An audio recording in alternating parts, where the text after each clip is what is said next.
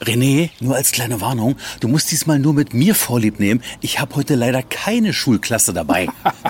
okay, ähm, heute kein Tinnitus, das ist schon mal gut, mhm. aber ein Ingo reicht.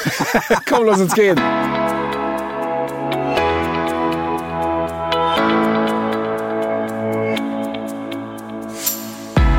Das ist der Podcast Treib gut. Entdecke MV mit Ingo und René. Mit Ingo Ruff, der Stimme der Bahn. Ausstieg zum Treibgutziel in Fahrtrichtung links. Und Radiomoderator René Hausmann. Hallo, ich grüße Sie. Kommen Sie gerne mit uns. Seien Sie ganz nah dabei und lauschen Sie, wenn die beiden für Sie Tagestouren mit Kurzurlaubscharakter entdecken. Ob auf dem Fahrrad, in Wanderschuhen, im Paddelboot oder auf dem Kutter. Ingo und René sind unterwegs quer durch MV. Immer auf der Suche nach dem perfekten Mikroabenteuer, das mit der Bahn gut erreichbar ist. Für Sie zum Nachmachen. Mit vielen überraschenden Momenten und Wow-Effekten. Und hier kommt Episode 26. Seien Sie gespannt.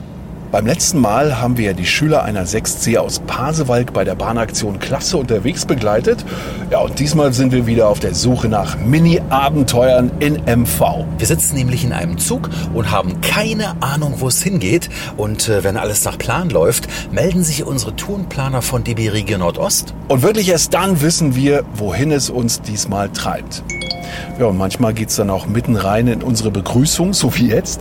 Bin gespannt, was ansteht. Also ich hätte gerne Palmen, Meer, Sonne. Da muss doch was gehen. René, ich liebe deine Bescheidenheit. Wenn du aufnahmefähig bist, dann fahre ich ab. Okay. Ach, ich sehe gerade, meine Heidi ist dran. Wir haben früher so viel gemeinsam moderiert. Na dann schieß mal los. Hallo Jungs, hier ist Heidi von DB Regio Nordost. Ihr werdet heute ein ganz besonderes Bad nehmen, ohne dabei nass zu werden. Wie soll denn das gehen? Steigt aber erstmal in Zempin aus und wandert dann an die schmalste Stelle von Usedom. Da trennen gerade mal 300 Meter Land die Ostseewellen vom Achterwasser. Mehr verrate ich euch, wenn ihr in Zempin seid. Okay, also keine Palmen, aber ein Bad und die traumhafte Insel Usedom. Also ich bin dabei. Ja, und ich erst. Weil das ja hier ein Podcast zum Nachmachen ist, verrate ich Ihnen auch die Verbindung. Wir melden uns aus der RB23, also der Usedomer Bäderbahn, sind in Züssow eingestiegen. Und ja, die RB23, die fährt über die Ostsee-Bäderbahn Sien, Heringsdorf und Aalbeck bis nach Swinemünde. Usedom ist ja auch zu einem kleinen Teil polnisch und das hat dir ja als Stimme der Bahn mal fast das Genick gebrochen, oder? Ja, kann man so sagen. Bei den Sprachaufnahmen musste ich das als Swinusch hier aussprechen. Also du hörst, fällt mir heute noch schwer. Habe ich x-mal üben müssen, bis ein polnischer Bahnmitarbeiter mein Swinusch hier abgenickt hat. Du, ich glaube, wir müssen hier raus.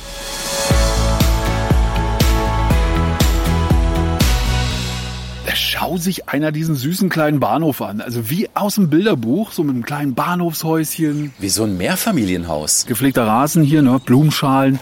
Ich glaube, hier hat bestimmt früher auch mal der Sandmann gehalten. so, Achtung, unsere Tourenplaner von DB Region Nordost haben sich gerade gemeldet. Lass mal reinhören. Hallo Jungs, Heidi nochmal.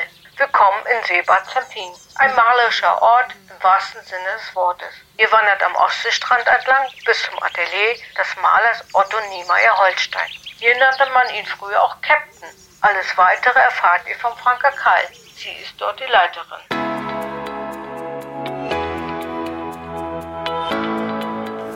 So, Sportsfreund, jetzt ist es soweit. Ich ziehe mir jetzt die Schuhe aus, die Socken dazu, krempel mir die Hosenbeine hoch und dann geht das ab. An Strand. Tja, da habe ich einen kleinen Vorteil. Ich habe schon eine kurze Hose an. Ja. Und die Schuhe habe ich auch schnell aus, René. Ah, du Fuchs, du.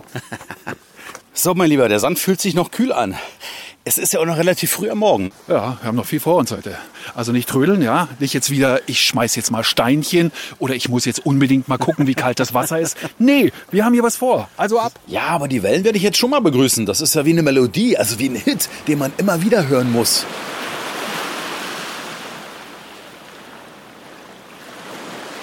Schönen guten Morgen. Kurze Frage an Sie. Seit wann sind Sie denn schon hier? Seit Sonntag. Und heute am Strand? Natürlich. Das Wetter ausnutzen, ne? Schon drin gewesen? Also ja. ich meine bis zur Nasenspitze? Nee, richtig. Wie kalt ist das Wasser? Ich denke mal so 17 Grad. Vielen Dank. Das ist so schön hier. René macht Fotos und er will die gleich posten. Kannst du bitte mal leise sein? Ich bin hier gerade live drauf. Ohne Entschuldigung, Entschuldigung. Was? Aber wirklich. Wenn wir mal eine Sekunde stehen bleiben, eine Sekunde, schau dir mal das Meer an. Spiegelglatt. Platt wie eine Flunde, wie die Einheimischen sagen. ja, und wer ist im Wasser? Wir, Wir nicht. nicht. Nur mit den Füßen.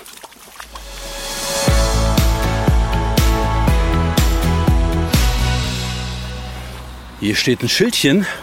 Otto Niemeyer Holstein Gedenkatelier und die Tür geht auf. Ganz wichtig, wenn man hier reingeht, auf die Besucherklingel drücken, sonst ist nämlich zu. Schauen wir mal. Noch ein paar Meter rein. Da erwarten uns gleich zwei Empfangsdamen. Die Oh. eine angezogen, die andere nackt. Die eine ist lebendig, die andere nicht. Hallo, herzlich willkommen. Ich bin Franka Keil und werde Sie jetzt gerne durch das Atelier Niemeyer Holstein führen. Sie sind hier angekommen in Lüttenort. Was heißt denn Lüttenort? Ja, das bezieht sich nur auf das Grundstück hier des Malers Niemeyer Holstein, der hier 50 Jahre lebte. Und er kam mit einem Segelboot hierher, mit dem Lütten. Ein kleines Segelboot. Und das war der Namensgeber für sein Grundstück, für sein Gehöft. Wir sagten ja schon, die eine Dame ist lebhaft und die andere nicht. Die ist eher stumm. Ja, das ist eine Bronzefigur, geschaffen von Wieland Förster. Und im Garten befinden sich 30 Plastiken und Skulpturen von verschiedenen Bildhauern, die eben Niemeyer Holstein hier in den Garten mit einbezogen hat. Hier vorne sehen wir so einen Mast zu liegen, Anker, ein kleines Boot, noch ein paar Bojen dort. Ja, Otto Niemeyer Holstein ging ja jeden Tag an den Strand. Das war ja seine große Geliebte. Und natürlich hat er auch Treibgut gefunden. Und zwar 1964 ein einmaliges, sensationell großes Schiffswrack, welches hier am Veneta-Riff gekentert war und dann bei einem Wintersturm an den Strand gespült wurde. Und das war natürlich ein beeindruckendes Erlebnis, sodass Niemeyer Holstein dieses Schiffswrack mehrfach gemalt und gezeichnet hat, als es noch am Strand lag und dann aber Stück für Stück in seinen Garten getragen hat. Alle gebogenen Holzteile hier im Garten, aus denen er Brücken baute, ein Torbogen, stammen von diesem Schiffswrack, von diesem Treibgut. Ja, das scheint ja riesig zu sein hier. Das Grundstück ist 5000 Quadratmeter groß und er hat alles so gestaltet, dass es für ihn seine Bilder, seine Motive wurden.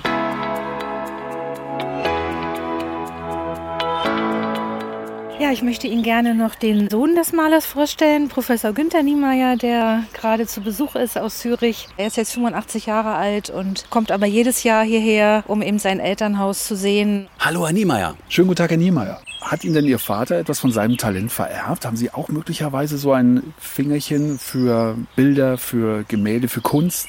Ich weiß nicht, ob man Talent vererben kann.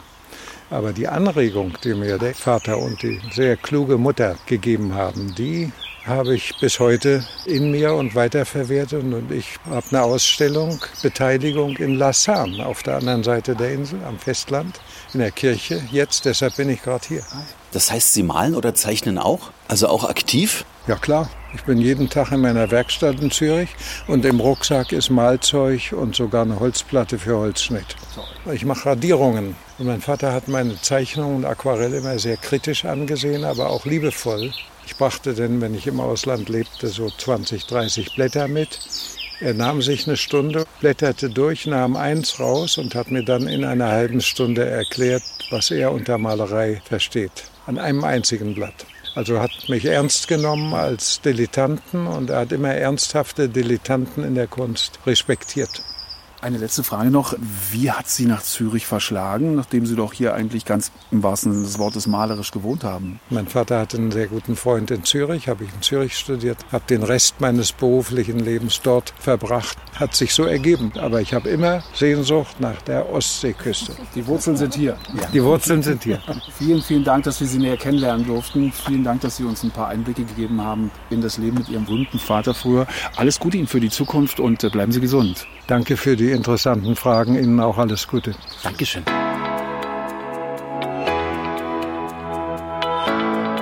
Also von der Natur wird man fast erschlagen. Es ist so unglaublich schön. Also man kommt hier rein in diesen Garten und hat hier erstmal ein Rosengewächs. Ja, Sie kommen jetzt hier auf eine Rosenpergola zu, die dann direkt zum Wohnhaus des Malers führt. Hier auf dem Grundstück befindet sich auch noch sein Atelier und man kann rückseitig bis zum Achterwasser gelangen und dort eben auch den alten Anlegeplatz des Lütten sehen. Also ich kann hier durch die vielen Gewächse und Bäume im Garten weder sein Wohnhaus noch das Atelier sehen. Und wo ist das Achterwasser bitte? Ja, dann folgen Sie mir doch bitte. Gerne.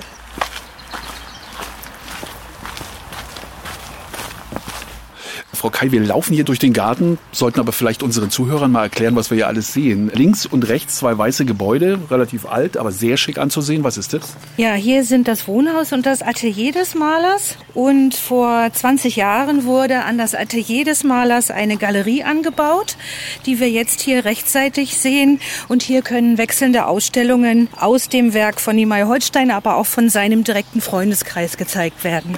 Rein gehen wir gleich noch, aber erstmal das Achterwasser. Das interessiert mich. Dich nicht auch, Ingo? Ja, und äh, man sieht schon zumindest in der Ferne, übertrieben gesagt, dass da Wasser kommen muss. Wir gehen so einen kleinen Wall hoch hier. Ja, das ist sogar ein Küstenschutzdeich. Und von der Krone des Deiches haben wir eben einen hervorragenden Blick über diese kleine Bucht des Achterwassers, die sich Rick nennt. Ja. Und hier ist auch ein kleiner Segelhafen und eben die alte Anlegestelle des Malers mit seinem Fischkutter, mit dem Mott Orion. Und er hat eben das Segelrevier hier am Achterwasser auch sehr geschätzt und ist vor dem Zweiten Weltkrieg bis nach Göteborg und Kopenhagen gesegelt. Wenn wir uns umdrehen hier oben um 180 Grad, dann haben wir eine tolle Perspektive über das gesamte Anwesen. Ja, hier haben Sie eben einen sehr schönen Überblick über das ganze Häuserensemble, das Wohnhaus hier unter der imposanten Eiche und der Schwarzkiefer und dann hier der Haupteingang zur Galerie mit den wechselnden Ausstellungen. Ja, dann gehen wir gerne mal rein.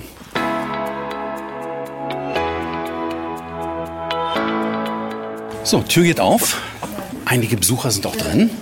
Wir sehen zuerst das Foto vom Künstler Otto Niemeyer Holstein von 1982. Dazu ein Zitat, das ist doch als Maler mein eigentliches Leben, das Sehen. Sehen und dann übersetzen. Schöner Spruch. Und gleich dahinter befindet sich ein Minikino. Ja, also wir haben eben die wunderbare Möglichkeit, einen Film von 1982 hier zu zeigen. Und da ist Niemeyer Holstein porträtiert worden. Das Besondere an dem Film ist, er erzählt selbst aus seinem Leben. Und zwar macht er einen Spaziergang zur Ostsee rüber. Mehr Action in dem Sinne gibt's nicht. Aber das ist so fesselnd, dass eben alle an seinen Lippen, an seinen Worten hängen und nichts versäumen wollen.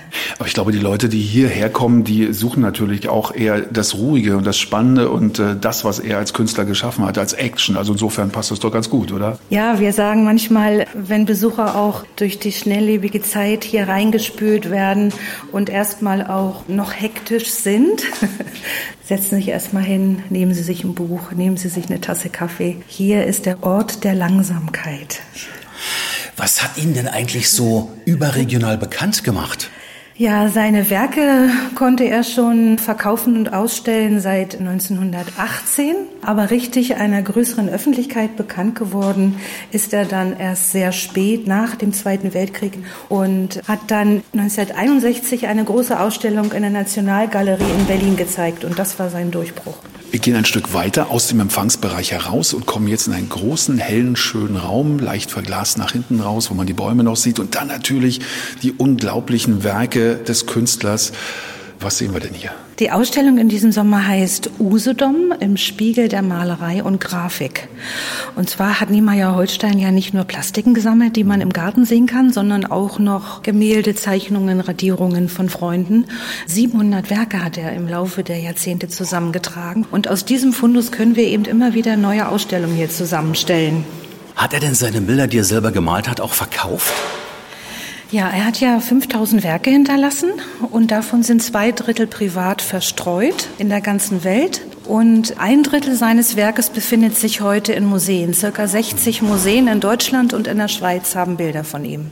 Gibt es hier in der Ausstellung möglicherweise noch ein Gemälde mit seinem eigenen Liebling? Ja, hier zwei Bilder weiter äh, ist ein äh, Gemälde zu sehen, das heißt Segler in der Dämmerung und das ist von 1954 und das zeigt seinen wunderschönen Zweimaster, den Segler Orion, mit dem er bis nach Kopenhagen und Göteborg gesegelt ist über die Ostsee.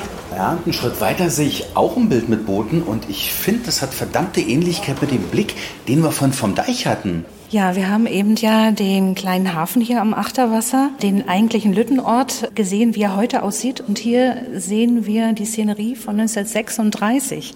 Und das ist nämlich ein großer Unterschied. Hier war kein Baum, kein Strauch. Alles, was Sie hier rundherum sehen, den kompletten Garten hat Niemeyer Holstein erst im Laufe der 50 Jahre, in denen er hier lebte, angelegt. Und da er ja hier auch gar kein Haus hatte, hat er überlegt, wie schaffe ich mir hier eine erste Bleibe, eine erste Unterkunft. Und das will ich Ihnen jetzt in Wirklichkeit zeigen, mhm. denn er hat hier in einem ausrangierten Gepäckwagen der Berliner S-Bahn gewohnt. Ach gut, die ersten Jahre.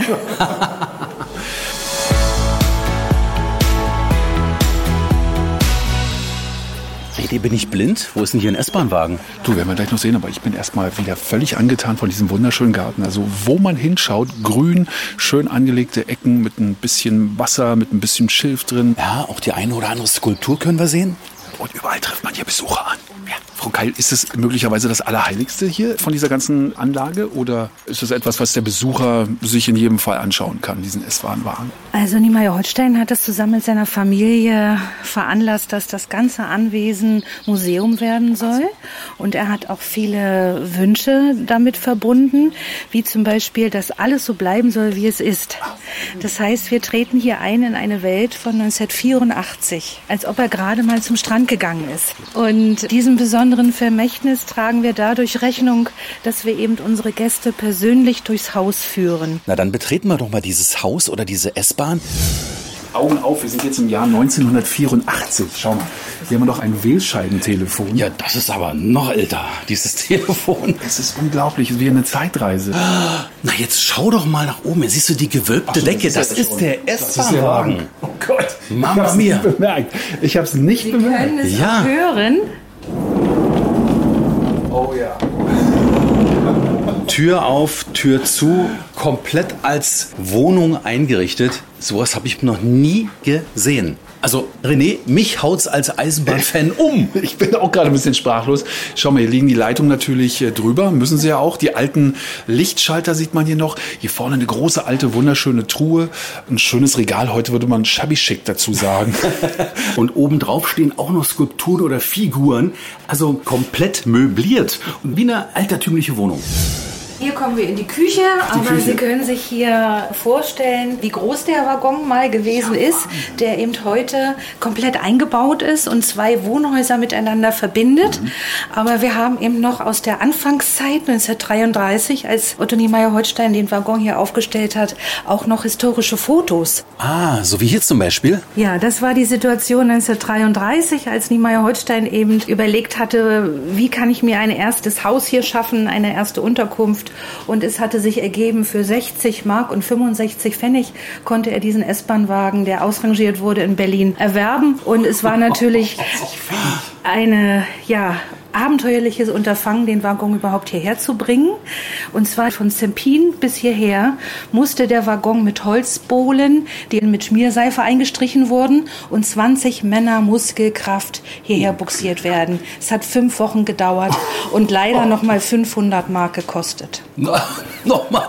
Also, die Anschaffung war so preisgünstig und der Transport, ne? wie das manchmal so ist. Verrückt. Ach, hier sind Fotos direkt von den Männern, die damals wirklich im Schweiße ihres Angesichts diesen Wagen gezogen haben. Hier sieht man auch, wie die Holzbohlen aufgeschichtet wurden, um den Waggon überhaupt erstmal von den Schienen runterzukriegen.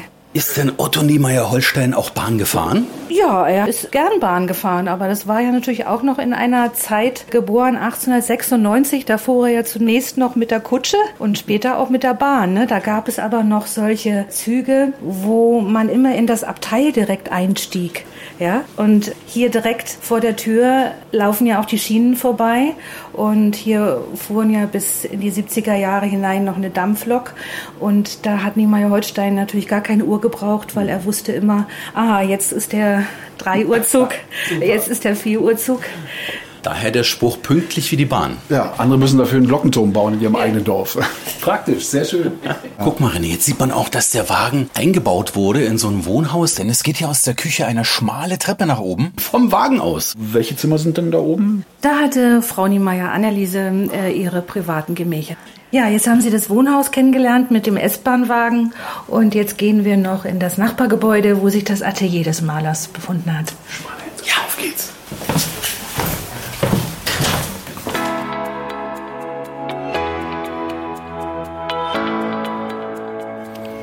Das dürfte jetzt hier das Atelier sein mit so einem kleinen Vorbau, wie das früher war. Gehen wir mal rein. Es schnuppert nach Atelier. Hier hängt ja ein richtiges Bahnbild. Ja, er hat ein sehr schönes, großes Gemälde geschaffen, das heißt Bahnstrecke in der Dünenlandschaft. Und das ist eben hier in der Nähe in Zempin, da wo sie auch ausgestiegen sind. Diese Signalanlagen, die mechanisch funktionierten, die nach oben gehoben wurden oder eben gesenkt wurden. Man sieht noch Telegrafenmasten, ein wunderschönes, von der Stimmung her herbstliches Bild, wie ich finde. Die Gleise sind gut zu erkennen. Im Hintergrund noch eine Brücke. Und gleich kommt die Eisenbahn. ja, und wie kommt man jetzt zum Atelier? Hier gibt es nur einen ganz schmalen Durchgang zwischen Kachelofen und einem großen Bilderregal, nur 50 Zentimeter breit und das ist dann tatsächlich der Eingang zum Atelier. Das ist ja echt schmal. Dann drängeln wir uns da mal durch. Ingo, Bauch einziehen nicht, dass du wieder den Türrahmen rausreißt, ja? Ich hab doch gar keinen. oh ja, hier eröffnet sich eine ganz andere Welt. Ja, hier sind zahlreiche Werke von Niemeyer Holstein eben auch noch zu sehen, Originale. Denn in dem Moment, als er beschlossen hat, dass das Haus Museum werden soll, hat er sich auch Gedanken gemacht, dass eben auch einige seiner besten Bilder dann auch hier bleiben sollen, damit die Besucher sich natürlich auch über sein Werk angemessen informieren können. Und da sind es Werke hier von 1919 bis 1984, die eben hier zu sehen sind. Also wenn man hier mal um sich schaut, verschiedene Gefäße mit allerhand verschiedenen großen Pinseln drin. Ja, man denkt, Otto Niemeyer Holstein macht nur eine kleine Pause. Der Raum sieht sowas von lebendig aus, als wenn er gleich weiterarbeiten will. Und wenn Sie sich jetzt mal diese Malutensilien etwas näher anschauen, dann erkennen Sie einen äh, Kasten mit Aquarellfarben, Kohlestifte, Pinsel mit einem sehr langen Stiel und fragen sich natürlich, warum haben die Pinsel so lange Stiele? Verraten Sie es uns. Hat es was mit dem Blick zu tun? Ja, wenn man eben ein großes Format malen will und ist nur 10 Zentimeter vor der Leinwand mit dem Blick, dann kann man ja gar nicht sehen, was in der anderen Ecke passiert. Und Sie wollen uns jetzt diesen Pinsel in die Hand geben, ja? Ja, gerne. Und zwar möchte ich Ihnen eben auch zeigen, dass Niemeyer Holstein ein ganz neues Instrument erfunden hat, nämlich ein Kohlestift, den er sich an Bambusrohr gebunden hat. Das ist im Grunde genommen das gleiche Prinzip wirklich erstaunlich, weil ich habe jetzt hier dieses äh, Bambusrohr mit der Kohle in der Hand. Wenn man sich überlegt, dass das Handling am Bild ja dann ein ganz anderes ist. Ne? Also man ist ja da gar nicht so präzise möglicherweise, wenn man hinten anfasst, als wenn man vorne agiert. Ja, und das würde ich gerne eben mal Ihnen zur Probe geben. Okay. Danke, danke. Aber nun bin ich überhaupt gespannt, wo es hingeht, denn ich sehe, wir bleiben nicht im Atelier. Ich finde natürlich den Blick aufs Achterwasser besonders geeignet hier für eine Erinnerung für Sie, äh, dass wir jetzt mit Klappstühlen Oh, zum Achterwasser klasse. gehen und Sie dort auch die Anker oder was Ihnen da besonders ins Auge Ja. springt, zeichnen. Sehr, sehr gerne. Also quasi wie ein echter Künstler. Ja. Ingo, hast du denn Schürzchen zum Malen dabei? Ja, habe ich dabei. Ein Ostseeblaues. Wir haben jetzt hier vier Stühle. Die Frage ist, warum denn vier? Wir sind doch nur zu zweit. Der eine Stuhl wird zum Sitzen genutzt, aber der andere Stuhl dient als Staffelei.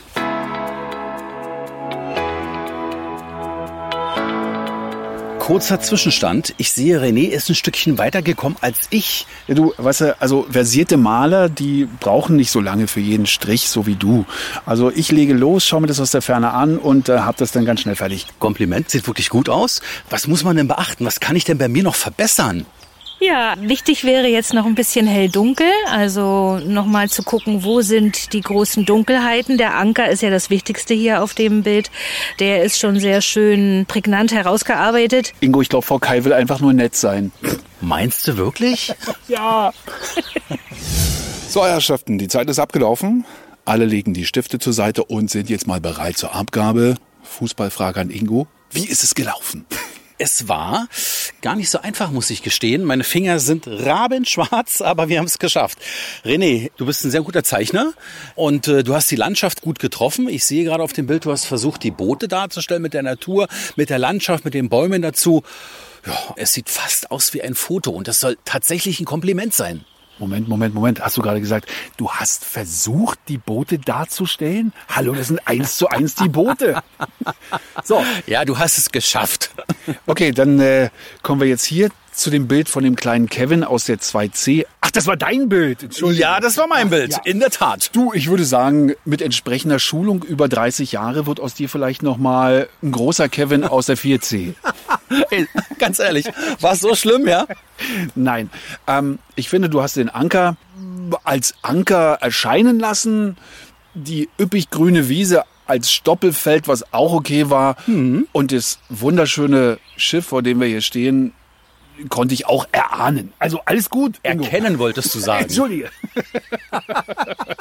Aber Sie hören ja schon, liebe Hörerinnen und Hörer, es hat uns riesen Spaß gemacht. Absolut. Es war wirklich eine große Freude. Ja, Frau Kell, dann dürfen wir uns ganz herzlich bedanken für die Führung, für den Malkurs und wünschen Ihnen eine tolle Saison mit vielen interessierten Besuchern. Vielen Dank und ich wünsche Ihnen noch eine sehr schöne Weiterreise und ja, kommen Sie mal wieder längst. Wo geht's denn jetzt für uns hin? Sie gehen jetzt zurück zum Bahnhof Zempin und fahren dort mit der Bahn nach Trassenmoor. Und dort werden Sie erwartet von Dietrich Gildenhaar und lassen Sie sich überraschen.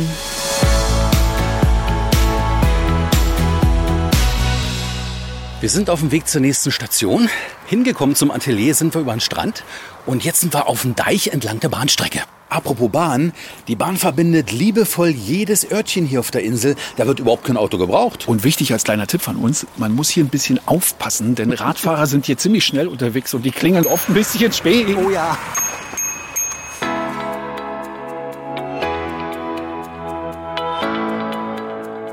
So, Ingo, da sind wir. Mal kurz gucken. Der Herr in Schwarzer drüben, der winkt. Könnte Wahrscheinlich wegen sein. der Mut. Ja? Lass mal rübergehen. Schönen guten Tag, sind Sie Herr Gildenhaar? Ich bin Herr Gildenhayer. Wir sind Ingo und René von Treibgut. Sind Sie der Mann, der der Wissende ist, der so eine Art Tourguide ist? Ja, ich mache ja nur schon 30 Jahre lang Reiseleiter hier und beschäftige mich mit der Geschichte der Insel Usedom und der Region Pommern und da gehört dann natürlich zum Allgemeinwissen. Und wo gehen wir jetzt hin? Jetzt gehen wir Richtung Strand. Na denn, auf geht's. Äh, Ingo, irgendwie sollten wir versuchen, aus dem Herrn ein bisschen mehr rauszukitzeln. da muss doch noch mehr Information zu kriegen sein. Warum gehen wir jetzt schon wieder an den Strand? Ja, das klingt mir alles etwas zu mystisch. Du, am besten wir fragen mal. Äh, Herr Gildenhaar, was machen wir jetzt am Strand? Ja, wir suchen das Gold der Ostsee. Na, damit wissen wir doch Bescheid. Das Gold der Ostsee, natürlich. Es bleibt spannend, Ingo. Ja. Es bleibt spannend.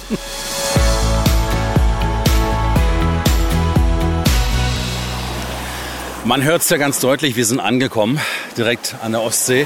Und jetzt frage ich mich, wo bitteschön finde ich jetzt hier mein Gold? Also erstmal muss man erklären, worum es geht. Es ist nicht das Gold im herkömmlichen Sinne. Oh, nö, ich bin das wir weg. ja nicht finden, sondern Bernstein wird so bezeichnet. Aha. Das heißt, an dieser Stelle gibt es besonders viel Bernstein?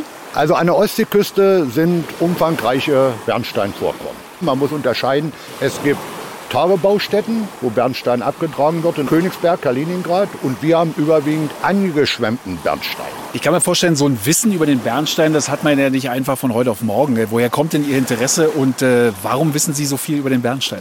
Und das hat sich geschichtlich ergeben. Wenn man sich mit den Besiedlungsgeschichten beschäftigt, dieser Insel Usedom, stößt man immer wieder auf den Namen Bernstein. Ursprünglich hieß der Bernstein ja Brennstein, weil er schwimmt und brennt. Das war der Ausgangspunkt. Insbesondere die osteuropäischen Völker haben im 8. und 9. Jahrhundert den verarbeitet und als Tauschmittel verwendet. Das Zentrum des Bernsteinhandels war die Stadt Julin auf der Insel Wolin, die größte Stadt Europas im 9. Jahrhundert mit über 10.000 Einwohnern. Und der Handel ging bis zum Mittelmeer. Also kann man durchaus sagen, Bernstein kann wertvoll sein? In der damaligen Zeit war Bernstein aufgewogen mit Gold. Nun kenne ich ja Bernstein nur als kleine Steinchen aufgefädelt an der Kette meiner Oma. Wie groß sind denn Bernsteine hier, die man finden kann? Rein zufälligerweise. Rein zufälligerweise. Vor kurzem gerade gefunden nach dem Sturm bei uns am Strand. Ja. Den schätze ich jetzt mal so auf drei Millimeter Durchmesser. Der andere hat vielleicht zwei. Ja. Das ist so Standard. Natürlich sind die Größen unterschiedlich. Je größer der Sturm, also der Wellenschlag, und je größer die Ausspülung, kann der schon solche Dimensionen bei uns erreichen. Das ist unser Fundbereich. Also eher noch im Millimeterbereich. Je weiter man gen Osten kommt, also ostpolnische Küste oder die Kaliningrader Küste, da erreicht Bernstein schon solche Größen, diesen Durchmesser. Ist ja dick wie eine Faust. Ja, und wo finde ich den jetzt hier? Im Wasser, am Also, Wasser? den findet man genau an der Wasserkante. Der wird ja aufgespült. Das kann man genau sehen beim Wellengang. Wellen tragen ihn an und dann, wenn die Welle sich zurückzieht, lagert er sich ab. Also genau in dem Bereich, wo wir uns hier befinden. Da kann man ihn unter Umständen entdecke. Mit einem geschulten Auge. Mit Zufall. Man muss schon genau gucken, um den zu sehen. Hauptanschwämme und Fundbereiche sind im Frühjahr und im Herbst. Das ist also der Schwerpunkt. Das heißt also, wenn ich mich jetzt hier einen Meter lang eingrabe, nutzt es auch nicht viel, da werde ich nicht so wahnsinnig viel finden. Ja, vielleicht die Überreste von vor drei Jahren oder so. Das ist möglich, aber Sturmzeiten sind eben nicht im Hochsommer. Sie haben gesagt, das Gold der Ostsee. Da gehe ich natürlich äh, hoffentlich richtig in der Annahme, dass sowas auch einen Wert hat. Also was wir heute mit Geld bezahlen, haben die damals mit bearbeiteten Bernstein bezahlt. Im ganzen europäischen Raum eigentlich. Welche Bedingungen müssen denn erfüllt sein, damit ein Bernstein besonders wertvoll ist? Ja, am besten war natürlich im Bernstein, wenn Einschlüsse drin waren. Bernstein ist ja Baumharz aus den Nadelwäldern der Erdneuzeit, also rund vor 70 Millionen Jahren begann das hier. Und da ist das Kleingetier eingeschlossen worden im Baumharz. Und wenn man so einen Stein hatte, dann ist der Wert explodiert. Welche Tiere findet man denn im Bernstein? Kleine Käfer und Spinnen. Die kommen nicht mehr weg und dann hat der Harz sich rübergelegt und eingeschlossen. Und da die Wälder ja versunken sind in Sumpf, Moor und Wasser, haben die sich erhalten. Wie kann denn jetzt René einen Bernstein finden am besten? Genau, also wenn ich jetzt mal hier an die Wasserkante gehe, ja, also müsste ich jetzt hier oben suchen oder ein bisschen da? weiter unten? Wo alles feucht ist im Sand. Das ist die Stelle. Also quasi da, wo René jetzt steht. Genau da könnte er es finden. Könnte, aber die Witterung ist ungünstig, da wird Heute, nichts wir werden. haben keinen Sturm gehabt. Demzufolge ist auch nichts entsprechendes angeschwemmt worden. Und bei dem letzten Sturm, das ist schon wieder überspült worden. Und die wirklichen Bernstein-Sammler, ich bin ja nur Amateur, die wissen auch, wo was angeschwemmt wird und buddeln dann auch schon mal nach. Und die finden auch immer was, das ist das Entscheidende. Hand aufs Herz. Und ich bitte um eine ehrliche Antwort. Nach einem Sturm in der Nacht, wann sind Sie denn morgens an der Wasserkante? Ja, wenn es hell wird. Das ist dann so? Ja, und die im polnischen Bereich, die sind im Dunkeln unterwegs mit UV-Lampen. Der leuchtet nämlich. Gute Idee, René. Am besten 0 Uhr anfangen mit der UV-Lampe und dann über den Strand gehen. Ranken sich denn auch äh, wilde Geschichten um Bernstein? Man hat einen Bernsteinfund gemacht, einen relativ großen im Raum Koserow, ein paar Kilometer von hier entfernt am Kap da drüben. Das war natürlich eine Frau, die Maria Schweidler, und die wurde dann als Hexe bezeichnet und sollte verbrannt werden, wurde natürlich vom Ritter vom Mellentin gerettet. Das ist der Grundkern. Da ein bisschen was dran, aber in Wirklichkeit ist das ein Roman von einem Pfarrer namens Wilhelm Meinhold und der hat da eine Story draus gemacht, gegen die Hexenverbrennung. Aber im Mittelpunkt stand der Bernsteinfund. Das war der entscheidende Fakt. Und durch diese Bernsteinhexe, so hieß das Buch, ist Pommern bekannt geworden. Erste Hälfte 19. Jahrhundert hat man den Fokus auf Pommern gesetzt, literarisch, und hat den Bernstein damit in Verbindung gebracht. Das Bernsteinzimmer ist ja auch so eine Legende, die sich jemand auch rankt. Im 17. und 18. Jahrhundert. Das war die Hochzeit der Bearbeitung des Bernsteins in Europa. Und das Bernsteinzimmer ist ja geschenkt der Preußen an den russischen Zaren. Also bei St. Petersburg, Sommerschloss der russischen Zaren, wurde ein Zimmer komplett mit Bernstein gestaltet. Dieses Bernsteinzimmer verschwand 1944, 45 beim Rückzug der Wehrmacht und seitdem gilt es als verschollen. Es gibt Mythen, es wäre in Königsberg verbrannt, andere sagen über Land mit Sonderkommandos nach Westen gebracht oder per Schiff über die Ostsee. Das sind die drei Varianten. Alles hat sich als Sackgasse erwiesen. Und wo ist es wirklich? Wenn ich das erzähle, dann bräuchte ich jetzt ja nicht mehr zu arbeiten. Hätte ich ausgesorgt. Alle Spuren der jahrzehntelangen Forschung sind bisher versandet. Was machen Sie denn eigentlich, wenn Sie nicht über Bernstein erzählen? Dann erzähle ich zum Beispiel über die Geschichte der Ostsee. Oder das, was hier alles als Strandgut mal gelandet ist. Vor 100, 200 und 300 Jahren ist hier auch schon mal ein Wrack gelandet. Weil die Ostsee ist ein relativ gefährliches Gewässer. Und natürlich mal eine Flaschenpost. Stand drin, schönen Gruß, wir waren an der Ostsee. Sowieso, 1986, ja nichts von schiffbrüchig. Aber in alten Zeiten gab es durchaus Funde bei uns auf Usedom belegt und auf Olin, dass Schiffbrüchige Flasche reingeworfen haben, weil die irgendwo fest saßen. Aber die Zeiten sind Jahrhunderte vorbei. Aber das ist doch eine super Idee, mal eine Flaschenpost zu verschicken, oder René? Du, keine Flasche, keine Post, nichts dabei. Oder hast du zufällig was einstecken? Wenn ich sie hier reinschmeiße, schwirrt sie da hinten wieder an. Also man möchte sie schon mindestens von der Fahrrinne reinschmeißen oder am besten noch von der Insel Bornholm oder in Skandinavien, damit sie auch hier angeschwemmt wird. Ja. Selber schon gemacht? Nein, es bestand noch keine Notwendigkeit. So, jetzt noch mal zum Wesentlichen. René, wie viel Bernstein hast du eigentlich gesammelt? Meine Taschen sind jetzt nicht so wahnsinnig prall gefüllt, also im Grunde genommen sind sie richtig gehend leer. Du hast keinen gefunden. So, ich aber auch nicht. Vielen, vielen Dank für die tollen Informationen, für die tollen Geschichten, die wir von Ihnen gehört haben. Hat richtig Spaß gemacht und habe ich endlich auch mal wieder den Strand von Trassenheide gesehen. Toll, hat Spaß gemacht. Halt! Eins noch vergessen. Herr Gildenhaar, wo geht's für uns hin? Jetzt geht's in den Küstenwald. Hier diese 100 Meter lang? Genau. Parallel zur Küste, also Wasser, Strand, Küstenwald. Wen treffen wir dort? Die Waldachtsamkeitstrainerin Frau Woltanski.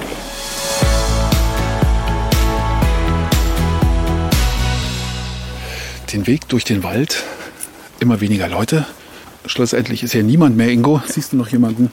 Eine einzige Dame, guck mal geradeaus. Okay. Ungefähr na, 25 Meter. Freundliches Lächeln, festes Schuhwerk, das muss sie sein. Entschuldigung, sind Sie zufällig eine Waldachtsamkeitstrainerin? Ja, das bin ich. Frau Woltanski? Ja, richtig. Ah, doch die richtige getroffen hier. Ja. Und auf alle Fälle würde ich sagen, wir gehen gleich mal aufs Du. Okay. Weil im Wald gibt's keine Hierarchien und wir sind jetzt alle da, wo wir hingehören, in der Natur und da, wo wir herkommen. Also, Yvonne? Ingo? René, Okay, gut. Sehr gerne. was macht eine Waldachtsamkeitstrainerin? Eine Waldachtsamkeitstrainerin macht eigentlich eins, dass sie immer mit den Leuten in den Wald geht und einfach den Ursprung wieder erklärt. Das heißt, alle Sinne zu benutzen, also nicht nur die Augen und die Ohren. Achtsamkeit bedeutet natürlich auch wieder die innere Achtsamkeit, also Ruhe, Meditation. Und wohin entführst du uns jetzt? Wir sind ja schon etwas im Wald. Ja, jetzt geht's einmal über diesen kleinen Hügel und etwas rein in den Wald. Und da werden wir dann die erste Übung mal vollziehen. Auf geht's, Yvonne. Ist es eigentlich eine anerkannte Tätigkeit? Also Waldachtsamkeitstrainerin? Es ist eine anerkannte Tätigkeit. Es gibt sowohl Waldtherapeuten, Waldachtsamkeitstrainer und es gibt sogar Waldbademeister. Oh, oh. Es hat damit zu tun, welche Grundausbildung man hat. Also der Waldtherapeut hat zum Beispiel eine medizinische Grundausbildung und der Waldachtsamkeitstrainer hat keine. Ne? Und der Waldbademeister, ja, ich denke mal, der wird auch keine medizinische Grundausbildung haben. Jetzt sind wir auf dem Hügel, gehen über den Hügel rüber und ich bin auf einer Wurzel. Stolpert nicht. Yvonne ist hier zu Hause, die kennt jedes Blatt, jeden Wurzelzwerg. Aber hier sind, glaube ich, mehr Nadeln als Blätter. Ich meinte doch eher dich, René.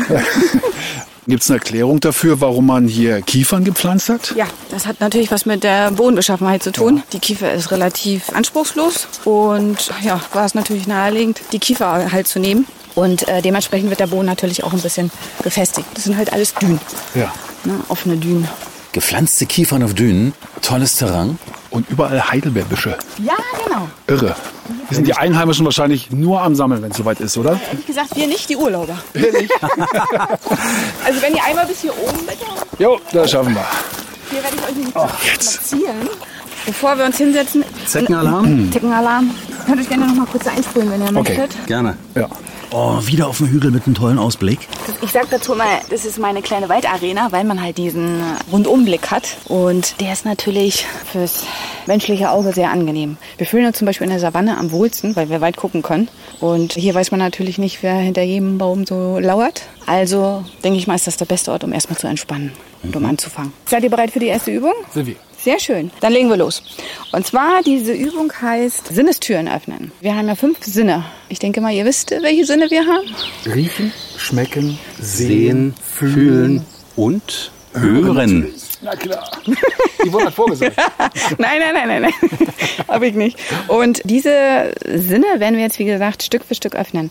Beim Waldbahn soll ja alle Sinne genutzt werden. Und damit man sie auch richtig nutzt, müssen sie erstmal wieder sensibilisiert werden. Weil wir sind sehr doll getrimmt auf unsere Augen und auf unsere Ohren. Unser Fühlen kommt zu kurz, unser Riechen läuft nebenbei ab und Schmecken ist ein Automatismus. Also von daher gehen wir jetzt mal alle fünf Sinne durch, damit wir den Wald ein bisschen besser genießen können. Ich habe dazu ein paar Fichtenzweige für euch gepflückt.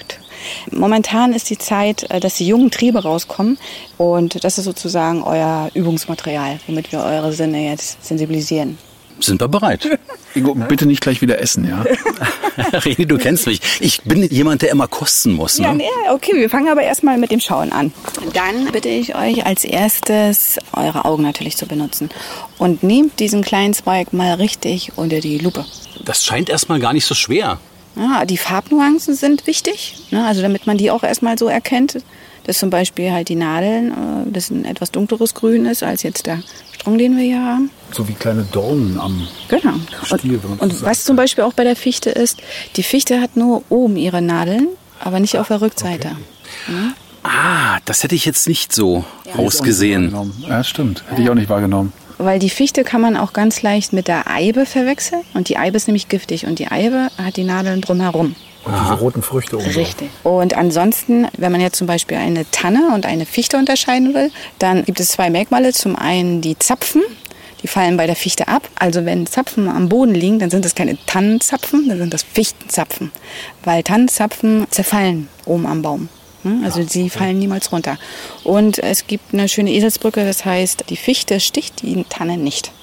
Da merkt man mal wieder, wie wenig man doch mit der Natur vertraut ist. Ne? Ja. Genau so. Und darum geht's halt auch beim Waldbahn. Also es geht halt darum, um den Stress loszulassen und auf der anderen Seite natürlich auch, um die Natur wieder, wieder kennenzulernen, weil wir halt uns extrem davon distanziert haben. Ne, Nur das, was du kennst, das kannst du lieben und nur das, was du liebst, wirst du schützen.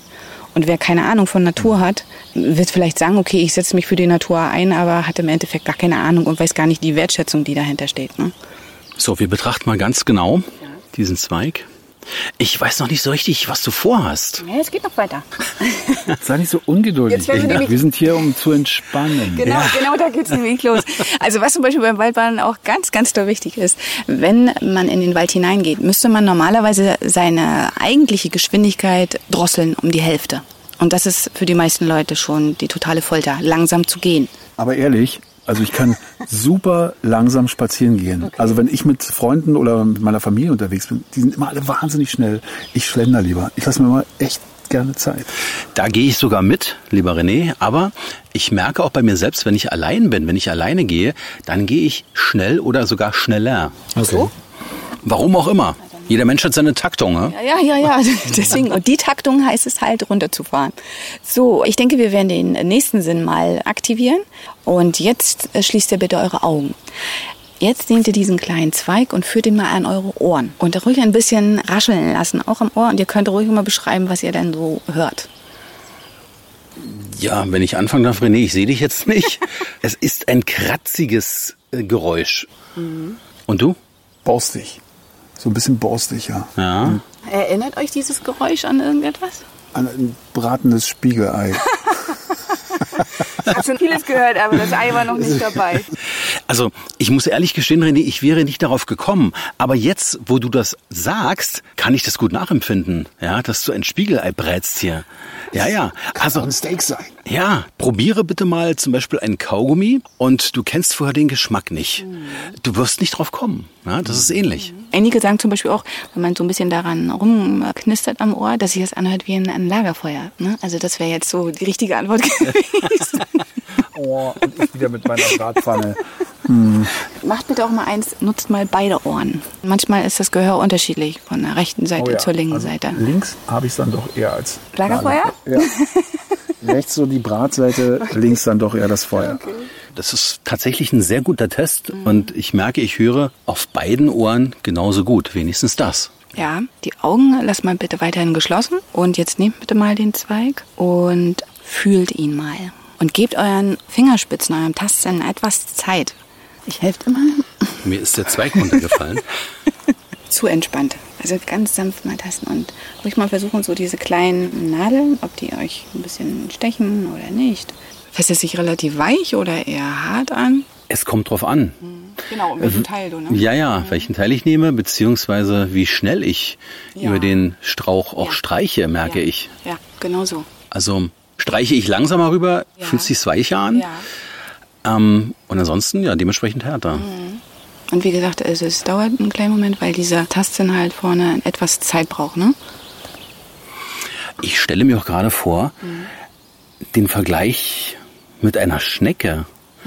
Ja, weil wenn ich langsam über diesen Zweig hier streiche, dann habe ich so ein ganz, ganz leichtes, aber wirklich bloß leicht glitschiges Ja. Gefühl. Und es erinnert mich so an so einen Schneckenlauf. Genau, gerade auch an der Unterseite merkt man es so ein bisschen. Das ist ja nachher auch dieses harzige und etwas klebrige. So, und da wir jetzt den Tastsinn erstmal benutzt haben, würde ich sagen, jetzt kommt euer Riechsinn dran. Wenn ihr den Zweig unter die Nase haltet, dann könnt ihr mal eins machen, dass ihr mit euren Fingerspitzen oder mit dem Nagel so ein bisschen auf diesen Zweig drauf rumkratzt, damit sozusagen die ätherischen Öle freigesetzt werden. Oh, aber herrlich. Woran erinnert sich das jetzt, René? An, an ein schönes, volles, eingelassenes Bad. Richtig. Mit genau diesem Duft. Richtig, genau so. Ein Fichtennadelbad. Heißt ja schließlich Waldbaden hier. Ja, genau so. Und René ist der Erste, der badet von uns. der Rest ist noch nicht so weit. Man merkt es ganz deutlich, wenn man mehr drückt und kratzt, Richtig. dass die Aromen mehr rauskommen. Genau, ne? diese ätherischen Öle, die werden dann erst freigesetzt. Ne? Ihr müsst halt sozusagen ein bisschen die Oberfläche zerstören, damit diese ätherischen Öle überhaupt rauskommen. Herrlich. Ja, riecht gut. Und zu guter Letzt, denke ich mal, wisst ihr, was jetzt kommt? Der Geschmackssinn. es gibt Essen, sagen wir es mal so. Weil ich bin ja so ein Fan, alles zu kosten. ja, ne? ja. Also wie gesagt, die Augen wieder geschlossen halten und dann kaut mal drauf rum, bitte. Also die sind eigentlich so jung, dass ihr die auch essen könnt. Hm, hätte ich gar nicht gedacht. Na? Eher so ein bisschen sauer. Ja. Es kommt aber dadurch, weil die noch relativ jung sind. Die älteren schmecken nachher bitterer. Krass. Etwas bitter sind sie auch. Mhm. Wenn ich jetzt ein bisschen lispel, hängt es damit zusammen, dass ich die Hälfte vom Zweig hier verschlinge. Aber ich muss zugeben, schmeckt gar nicht schlecht. Nee, nee, nee. Wirklich? Also vor Ja. einer Woche hätten sie noch besser geschmeckt, weil sie dort halt noch jünger waren und weicher waren. Und da war dieses Zitronenaroma noch ausgeprägter. Das ist wie mit jungen Erbsen. Ja, genau so ist es. Und es gibt zum Beispiel auch einige, die sich aus diesen jungen Zweigen einen Salat machen. Ne? Also Fichtennadelsalat. Also man könnte sagen, ein richtiges Gourmet-Essen. Ja, es ist äh, definitiv rein bio vor allen Dingen ne? und ähm, sehr gesund. Aufessen. Hast du schon? Nein! Aber gleich. Mhm. Je mehr man nimmt, umso größer wird der Saueranteil. Ja, weil deine Geschmacksnerven ja auch erstmal anfangen, richtig zu arbeiten. Ne? Und du musst dir vorstellen, wenn diese Zweige etwas älter sind und dann bitterer schmecken, sind sind die meisten Leute so, dass sie sagen, oh, das ist eklig. Obwohl bitter eigentlich wichtig ist für die Verdauung. Also wir sind relativ doll auf süß getrimmt, was ja gar nicht so gut ist. Mann, wir lernen ja hier eine ganze Menge. Bin beeindruckt. Ein kleiner Teil. Und vor allen Dingen, was ihr auch machen könnt, dass ihr zum Beispiel aus diesen Fichtennadeln euch einen Tee aufbrüht, fünf bis zehn Minuten stehen lassen und dann trinken. Und das ist sehr, sehr gut, gerade gegen Erkältung und wenn man geschwächt ist und also mit Vitamin C und da steckt ganz viel drin. Du überrascht mich. Tja, das war Sinn und Zweck. Yvonne, welche Leute kommen denn zu dir? Was sind das für Menschen? Sind das Menschen, die in der Großstadt leben, gestresst sind, die im Beruf einfach nur 9 to 5 am Laufen sind? Genau die kommen zu mir. Und ich habe ganz oft Leute dabei, die mit mir halt diese Runde gehen und sagen, sie suchen den Sinn ihres Lebens. Weil sie einfach merken, dass sie sich verrannt haben, dass sie halt in diesem Hamsterrad drinne stecken und irgendwie eine Lösung suchen. Und das geht in der Natur halt relativ einfach. Mit wie vielen Leuten machst du so eine Runde? Maximal acht. Wie lange dauert die? Drei Stunden. Wie alt sind denn die Menschen, die zu dir kommen und äh, diese Tour mitmachen? Anfang Mitte 30 und dann nachher aufwärts. Und äh, zu 90 Prozent Frauen. Zu 90 Prozent? Ja. Die äh, Männer, die mitkommen, die werden von ihren Frauen mitgenommen. Also die sind nicht freiwillig dabei. die kommen mit, weil die Frau gesagt hat, wir machen das heute mal. Aber nach den drei Stunden sind sie doch immer sehr erfüllt. Ja, Männer wollen sich generell schwerer belehren lassen, oder? Ja, genau so. Und für einen Mann ist halt ein Baum Holz und Holz ist ein Rohstoff. Anderthalb Stunden dauert's und dann werden sie langsam weich und sensibel für die Sachen, die Natur so bietet. Ach so, wir haben eine Besucherin, eine weitere. Macht einen Krach. Ich mag die Stille. Kannst du bitte mal leise sein da drüben? Sie mag uns. Also wir wollen jetzt noch eine zweite Übung machen und zwar geht es darum, ich möchte euch mal zeigen, wie klein ihr eigentlich seid. Ich möchte euch sozusagen eine andere Perspektive mal geben. Dazu müsst ihr euch nicht hinlegen, sondern ihr sucht euch jetzt einfach einen Baum, an den ihr euch anlehnt und ich gebe euch was Schönes in die Hand. Okay. Spannend.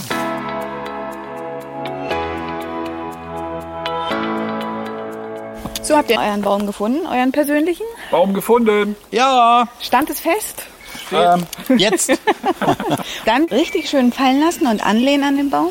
Die Hände auf den Bauch legen und erst einmal ganz langsam ein- und ausatmen. Und beim Einatmen bitte durch die Nase ein und der Bauch hebt sich wie ein Ballon.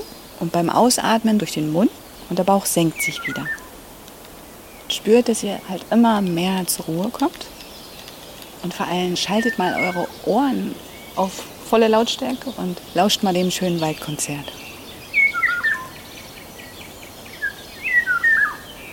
Dann könnt ihr eure Augen öffnen. Bleibt an eurem Baum stehen.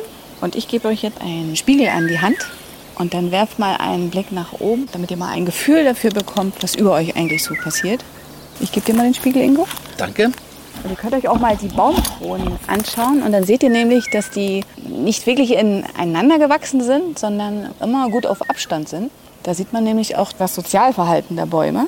Da, wo Platz ist, da ist halt die Krone ausladend und da, wo kein Platz ist, da wird halt Rücksicht genommen. Und ich denke mal, das ist auch so ein gutes Beispiel so für unser Menschendasein, ne? dass man auf andere auch Acht gibt und dementsprechend trotzdem gut durchs Leben kommt. Hätte ich nie gedacht, dass man beim Baum sagt Sozialverhalten. Ja, es ist wirklich ein Sozialverhalten. Wenn ein Baum jetzt einen Schädlingsbefall hat, dann meldet er das über Duftstoffe an die anderen Bäume.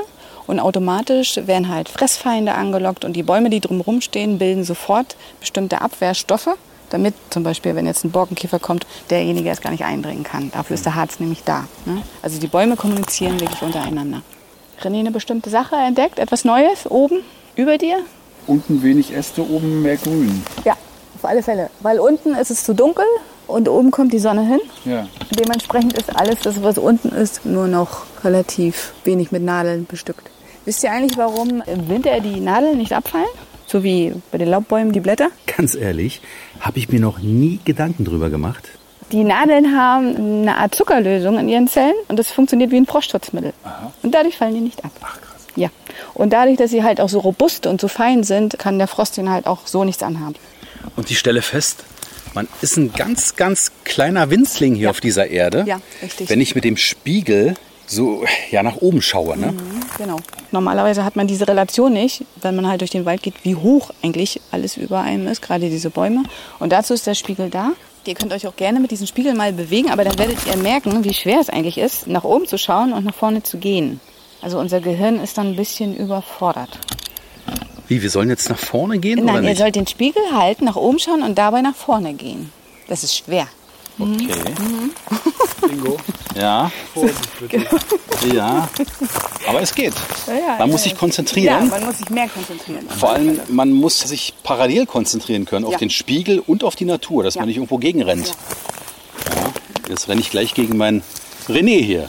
Und bei der Aufmerksamkeit ist es zum Beispiel so, es gibt die gerichtete Aufmerksamkeit, die ihr nutzt, wenn ihr zum Beispiel arbeitet, wenn ihr Fernsehen schaut, wenn ihr ein Buch lest. Und die kostet Energie, eure Energie. Und die kann nicht von alleine wieder aufgebaut werden, sondern der Körper muss sich erst wieder regenerieren. Und dann gibt es noch die sogenannte mühelose Aufmerksamkeit. Und das ist die Faszination, das, was ihr jetzt gerade habt. Und diese Faszination, die regeneriert wieder euer Gehirn. Also von daher ist es halt eine Erholungsphase für euch, obwohl ihr aufmerksam seid. Hm, Das ist der Unterschied zum Beispiel. Gut, ich hoffe, die Entspannung ist angekommen bei euch beiden. Ja. Ja, es steht in euren Gesichtern eigentlich schon auch geschrieben. Und ja, ihr seid jetzt wieder bereit für die Großstadt. Nein. Ja, schon. Aber ich hab's genossen. Ja, also die Bahn wartet. Das heißt, jetzt geht's wieder nach Hause und ihr wisst, sobald es zu Hause zu viel wird, zu laut wird, der Wald läuft nicht weg. Wir sind da. Vielen, vielen Dank, Yvonne, Ja, für gerne. all das, was Gerne. wir durch dich äh, gelernt haben hier im Wald, äh, für die innere Ruhe, die wir jetzt wieder gefunden haben in der Kürze der Zeit. Ja, und jetzt wissen wir wieder, wie wir mit uns umzugehen haben. Genau so. Und wie gesagt, das ist relativ einfach, weil die Natur haben wir immer vor der Haustür und sie hat keine Nebenwirkung.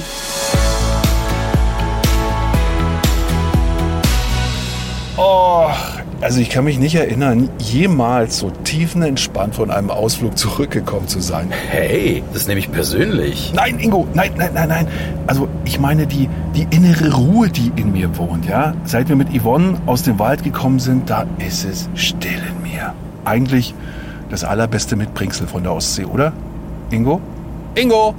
Du, ich weiß nicht, was gerade in mir vorgeht, aber eins kann ich dir sagen, das ist mehr als Entspannung.